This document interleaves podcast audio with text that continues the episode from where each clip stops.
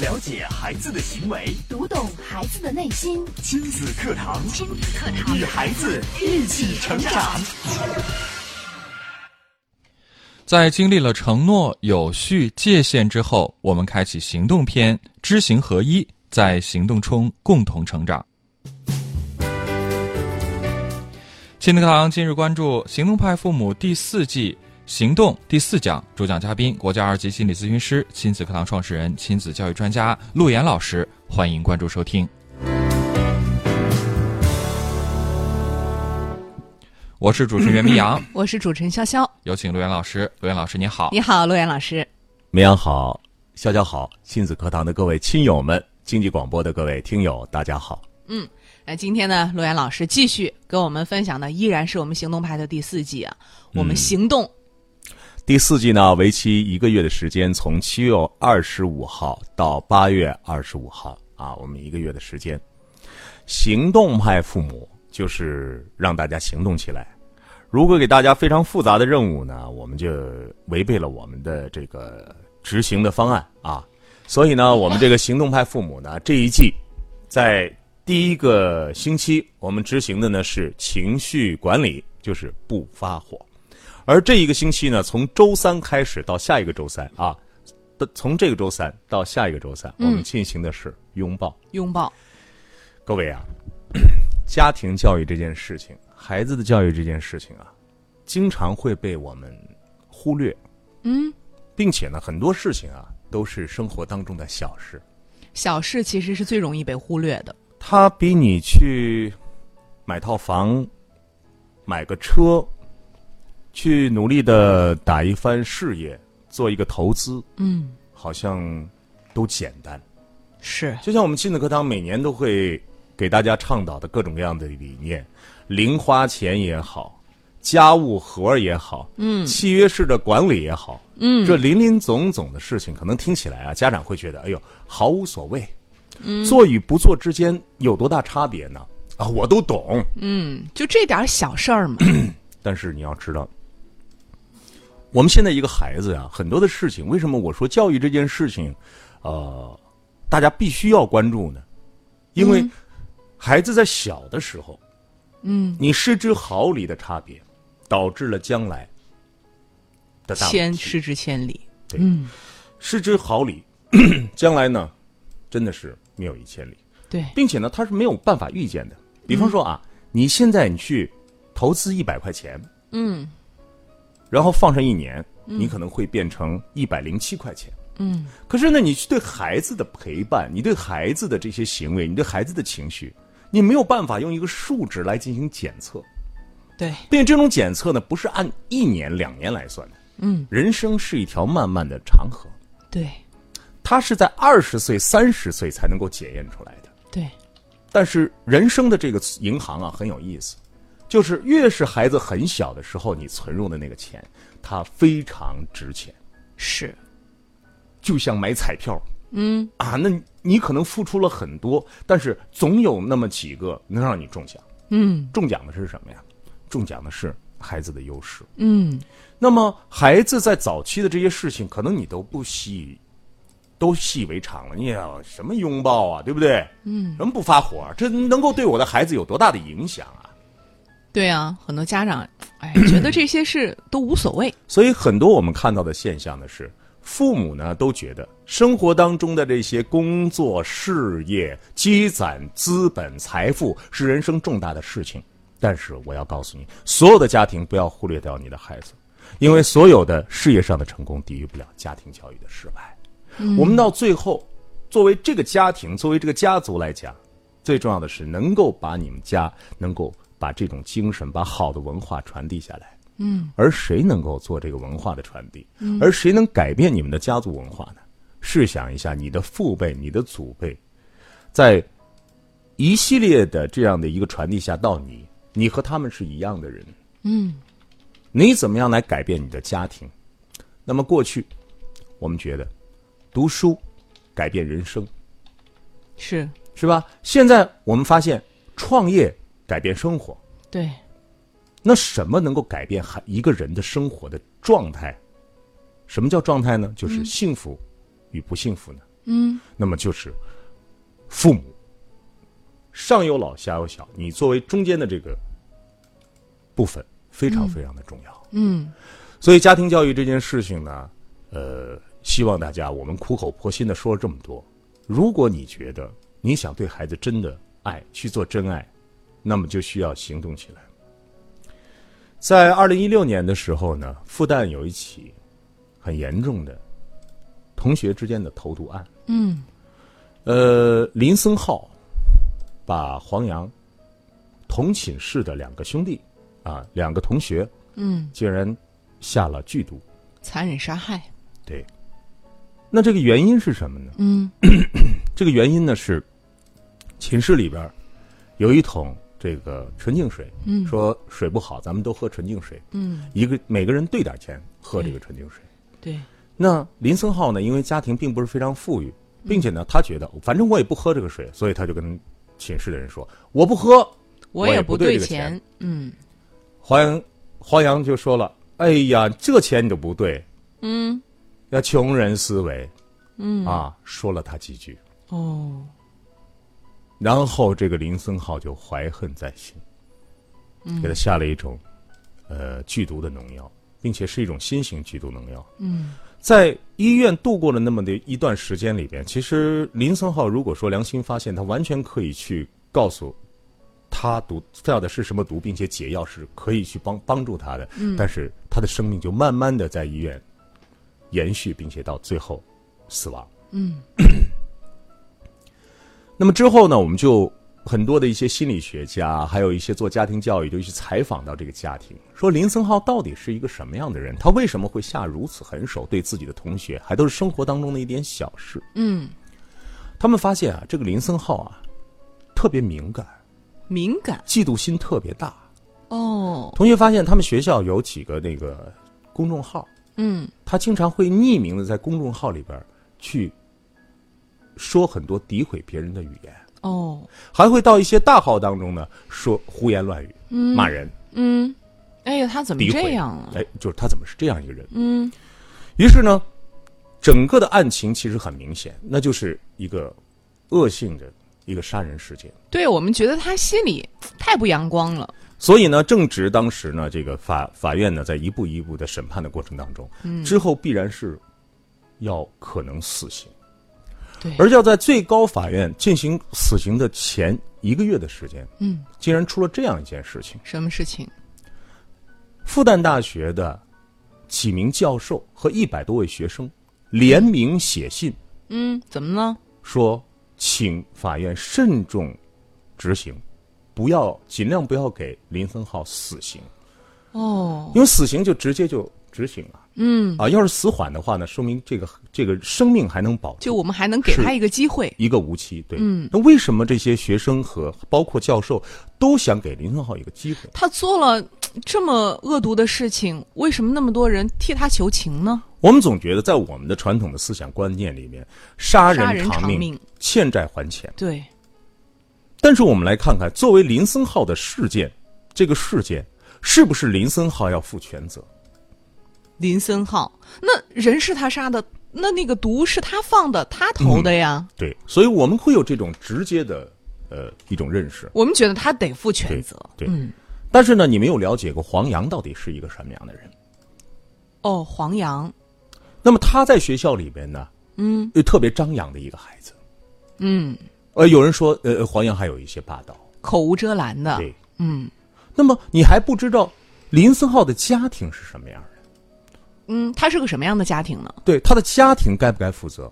还有学校该不该负责？社会该不该负责？嗯，也就是教育的这个环节上，到底哪儿出了错误？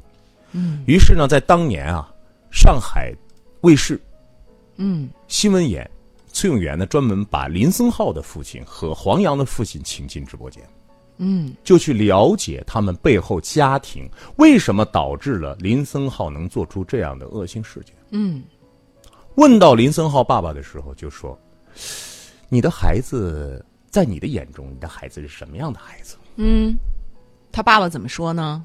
他爸爸说：“我觉得我的孩子是好孩子，好孩子。嗯我们全村儿都挺有名的，嗯孝顺，哦，孝顺，并且这个孩子呢，都知道他学习好。他都考上复旦了，多优秀啊！那么，在写那封联名信的时候，当时呢，记者对林森浩的同学进行采访，说：“你们为什么要联名写这封信？”嗯，这些同学说：“首先，林森浩是学生会的干部，嗯，他平时特别乐于助人。哦，当时呢，在全校，就是有别人有什么需要帮助的，林森浩都会第一个出现。也就是说，他的人品其实是得到大家认可的。对，还有他们学校曾经组织过一次地震的捐款，嗯，他的捐款是全校所有人最高的，他捐了八百块钱。哦，就是平时自己都不舍得去兑钱喝个纯净水，嗯，但是地震的时候捐了那么多钱。对，你看一个人有这样两面的个性，嗯两面的性格。嗯，那么我们再来看，他的家庭为什么会有一个这样的孩子？对呀，我们怎么也想不到他会做出杀人的这个事他件来、啊。的父亲呢是非常朴实的一个山里的一个农民，嗯所以呢，崔永元呢在采访的过程当中呢，尽量我很清楚他的思路，就是想知道他的家庭和其他家庭有什么不同，为什么导致了有这样一个孩子的个性，以及发生了些什么。对，我们得找找原因啊。问了很多，嗯，但是好像一直没有找到答案。嗯，那么最后呢，我看完所有的采访的这些录像录音之后呢，我总结了两条。哪两条呢？第一条，他的父亲说：“我们我们那儿村上的小孩啊，嗯，都没人管，为什么呢？家里农活、田地太多，哦，小时候呢都没人管，就是放养，嗯，爱怎么玩怎么玩，只要把学习搞好就可以了，哦，别的我不管。嗯，所以孩子呢从小就没管过。只管学习，不管其他。对你只要考出来好成绩，你上学上学，考成绩，然后孩子就往屋里一撂，往家里一放，然后就去务农了。嗯这是第一个线索。嗯第二个线索呢，是孩子成人之后，林森浩回到家里边，当时呢，崔永元就问他这个，问他问他爸爸说：“你孩子就上完大学之后经常回家吗？”他说：“每年回来一回。”嗯，回来一回，你们都说点什么呢？真的没什么好问，因为特别朴实，就找不到线索，就问，就问出来一个线索。嗯他说啊，我也教育我孩子，我也教育浩浩嗯啊。我说你这个做人呐、你懂得去体谅别人，懂得谦让。嗯。他可能也感觉到自己孩子的这个和他不一样，嗯。比较任性，嗯。比较强硬。嗯。你知道他儿子给他说什么？嗯，因为他是南方人啊，对，呃，我记不起来南方人那个怎么说了，反正我们说话就是说你是个老实蛋。嗯。他跟他爸爸说嗯：“爸爸，你是一个老实蛋，嗯。窝囊废，嗯。就窝囊。嗯，我不能和你一样，哦，别人欺负咱，咱不能这样受着。我字典里没有一个让字。对，嗯这个事情说出来之后呢，其实作为节目，作为崔永元来说，没有再往下追问。嗯，我想也不用再往下追问，已经知道答案了。我们似乎已经看到一个答案。对，作为家庭教育，这些事情是件小事。嗯比方说，不跟孩子去做沟通，嗯，一味的只关注学习，对，生活完全散养。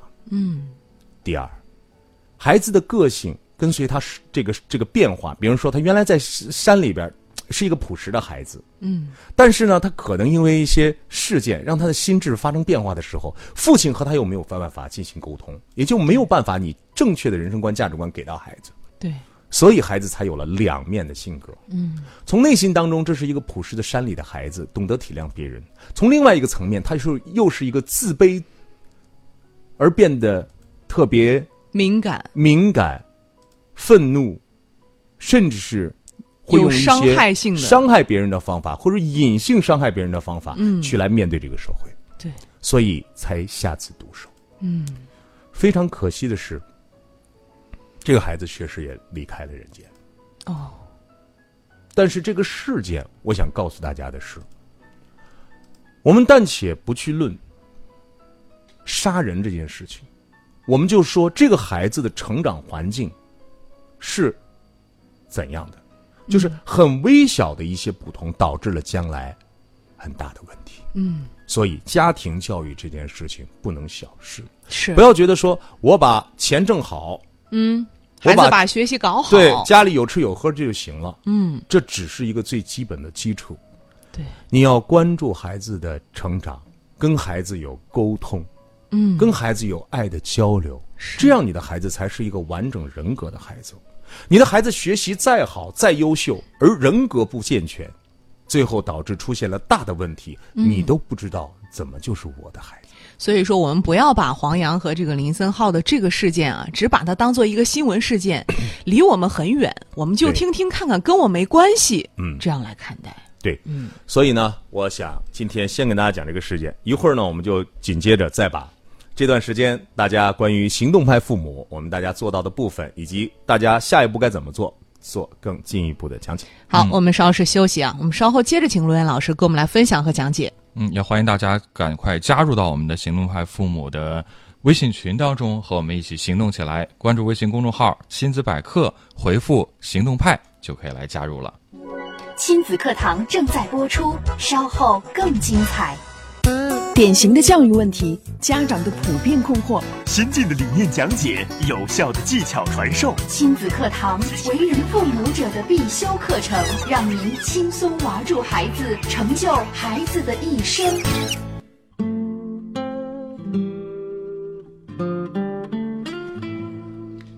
好，继续回到节目当中啊，正在直播的是亲子课堂节目。我们今天邀请到陆岩老师继续做客啊，为我们带来《行动派父母》第四季行动的第四讲。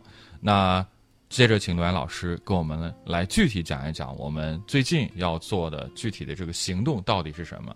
嗯第二期呢，也就是第二个星期，我们主要要做的事情呢是拥抱啊。拥抱这件事情呢，其实对于小朋友来说呢，就是家里有小孩子的话，非常的简单，那不就是一个拥抱嘛，天天都进行。对，就是因为这样，我们才应该呃把它坚持下来。有我们有没有种感觉啊？就是越长大越孤单，这是一首歌啊。就是当你越成长的时候呢，你会发现你没有那种肢体的接触了。嗯，你知道原因是什么吗？为什么呢？因为你不爱他了，不会吧？对吧？你觉得你很爱你的孩子，对呀、其实你不爱他了。不爱了。一个人爱一个人什么感觉嗯，啊？一个人爱一个人呢，首先我那天跟潇潇讲了，我说 一个人爱一个人就要眼神交流，嗯，一个人爱一个人呢就要肢体接触，对，一个人爱一个人呢看到别人身上应该是优点，情人眼里出西施嘛。对，嗯，哎，并且要爱屋及乌的。对，但是我们想一想啊，当孩子开始开始上了小学，嗯，从一年级开始，你就开始用你的眼光开始发现孩子身上的问题了。嗯，写作业慢呢，嗯。成绩上不去啊，别人都考九十七啊，你的孩子考九十二啊，嗯，逼着孩子考到九十五啊，那还不到九十七啊。嗯，于是我们经常会看到这样的家长，就是孩子的问题一箩筐，嗯，弄得真的是很闹心。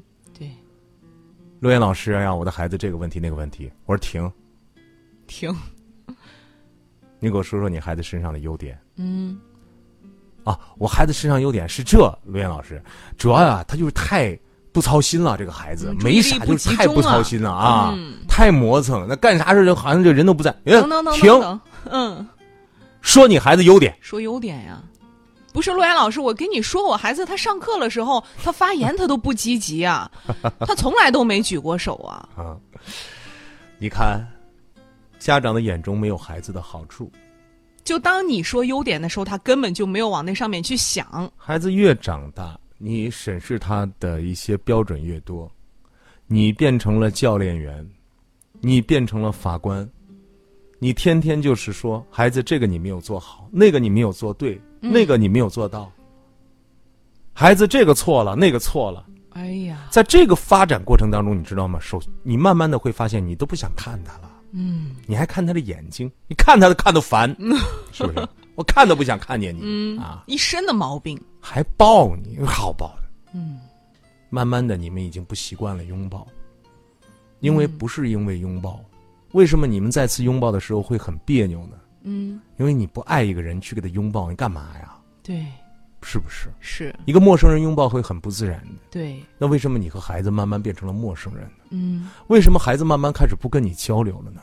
为什么孩子的门慢慢锁上了，不让你进去，心门也最后锁上？嗯，青春期的那些叛逆，都是父母给予着大的压力。是，你给孩子的心门锁上，你又想把它打开，你是谁呀、嗯，我们的这个中国人的这个心态就是，孩子是我的，所以我想怎么管就怎么管。对，但是你要知道，孩子和你应该是一个平等关系，而这份平等在我们的家庭关系当中，是大家在家庭教育里边经常会出现的误区。对呀、家长觉得我跟他怎么可能平等呢？嗯，他得听我的，我是他爸呀，我是他妈呀。嗯所以呢，这一次呢，我们就不想讲太多努这个理念了，对，你就去抱一抱试一试。嗯，那么，抱一抱试一试呢，你要给做自己做一个心理的预设。嗯预设什么呢？首先要看见孩子身上的优点再去抱。嗯，你看着他都头疼，你看着他都烦，你抱他干啥？假惺惺的没意思。那么，我们来做一个比较啊。我们这儿有一个高的一个，呃，一个一个盒子。嗯 我们这儿呢放了一个低的盒子啊。嗯好，一个孩子，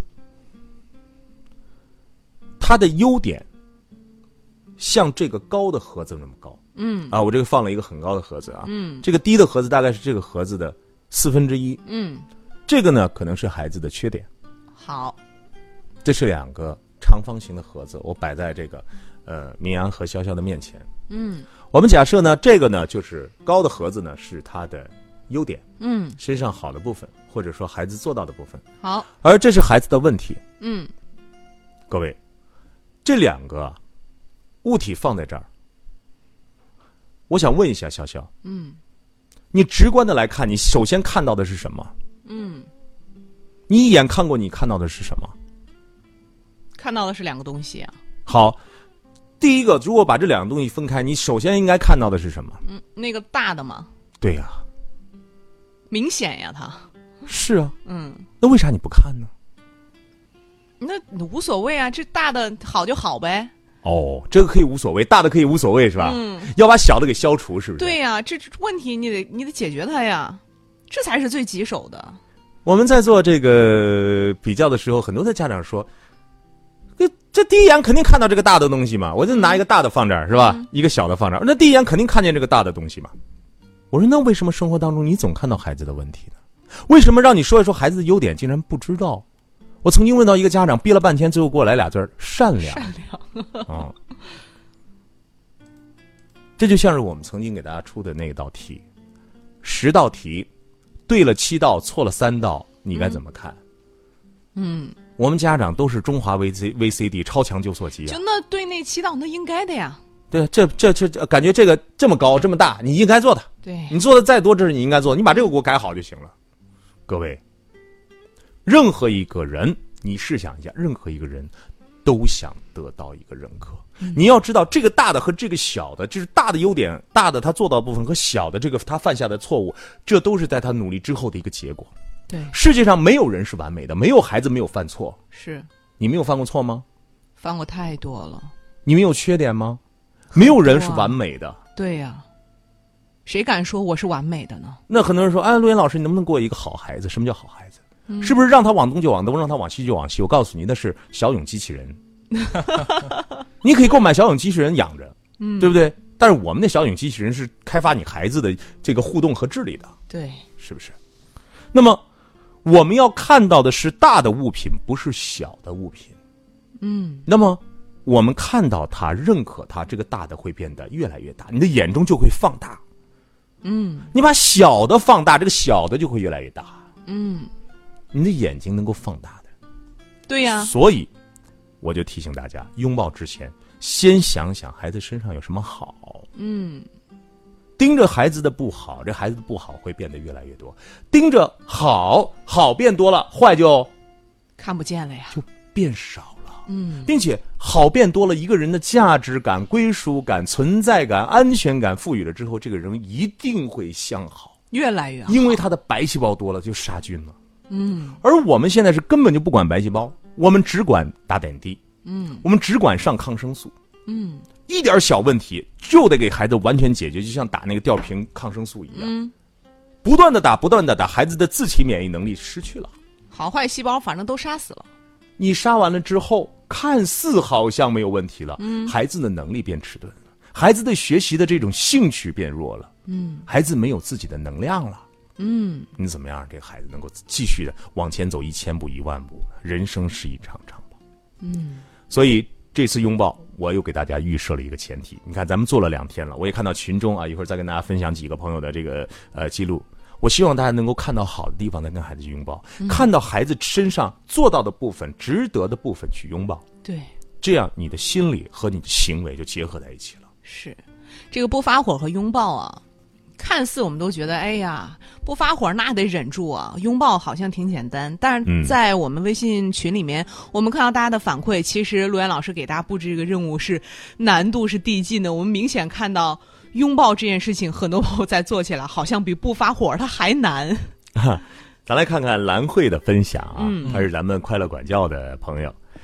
他说今天打卡拥抱第二天，今晚很用力的抱了儿子。嗯，本来呢是满肚子的指责挑剔，平时会不想抱，但是想想儿子十六岁了，也抱不了多久了。等人家有了女朋友的时候啊，都不会看我这个老太婆了。他说了一个很有意思，就是他是先行为后心理，就本来他满肚子的是指责抱怨，哎，他抱了一下之后，发现哎，感觉不一样，嗯，对不对？所以这个拥抱就起到了改变他心理、改变他心态的作用。哦，继续来跟大家分享啊，这都是咱们群里的朋友每天的打卡。嗯。我们让潇潇跟我们来说一条。嗯，我们看看这个吕良东啊，他说今天哦，新朋友打卡第一天没发火，并且拥抱了儿子，和儿子拥抱啊，都是孩子提出。每次我们吵架后，都是儿子提出拥抱一下，我感觉都是在敷衍他。从今天开始，我要深深的拥抱儿子女儿。嗯，还有武飞扬说，昨天没发火。和儿子拥抱，他十二岁了，抱抱他，他不配合，很僵硬。孩子越来越大，抱的机会越来越少。嗯，是，说的没错。所以说呢，你应该用你的行为来告诉孩子你爱他。对，呃，没好说，我有两个孩子，都很少有拥抱。以前呢，只是在孩子成功或领到奖品的时候，妈妈才给一个拥抱，而那个时候感觉是鼓励、支持和爱。现在孩子都大了，觉得不适合拥抱了。嗯，只有在微信里边用符号给孩子拥抱鼓励。表达一下爱的感觉，明天给女儿一个拥抱，亲自体验一下感觉，给你点赞啊！嗯，是的，我们可能表达方式啊不同了。比如说，我们和父母，和父母的拥抱，对于有一些家庭来说挺难的。对，因为每一个家庭都有每个家庭不同的爱的表达方式。嗯啊，但是你会发现，不管你们家任何一个家庭是什么样的表达方式，握手、拥抱，是全人类共同的方式。嗯。试着去做一做，也许你会发现你们之间关系会更加的近一些啊。嗯。呃，这是清风莞尔，是吧？清风莞尔啊，清风莞尔啊，莞儿啊。他说节目听了有近一个月了，但是今天加上群，今天没发火。下午吃饭的时候呢，到河边散步，不小心小朋友磕疼了。啊！自己哭着跑过来，要求妈妈抱抱，安慰了一会儿，没事了，又开心的玩闹。睡前拥抱并致了晚安。有了每天的深情拥抱，好像亲子的感情更加亲密了，坏脾气自然就远离了，越发感觉各种美好。嗯，这就是一份拥抱的力量啊！拥抱的感受，拥抱的这种体验。所以我希望咱们今天是拥抱的第三天，希望大家能够加入。我们亲子百科行动派父母的第四季的群中，我们把这件事情做好，每天分享你拥抱之后的感受，并且坚持拥抱，坚持打卡。嗯，我们真的希望更多的朋友能够加入我们，我们能希望看到群里有越来越多的朋友跟我们来分享您跟孩子、跟家人拥抱之后家庭关系的一点一滴的改善。您可以在我们的微信平台先关注微信公众号“亲子百科”，千百的百课堂的课，然后回复“行动派”，您就可以按照我们发送给您的二维码和提示来扫码加群，跟我们共同行动，共同感受拥抱的这份幸福感了。今天节目就是这样，明。天同一时间，亲子课堂和您不见不散。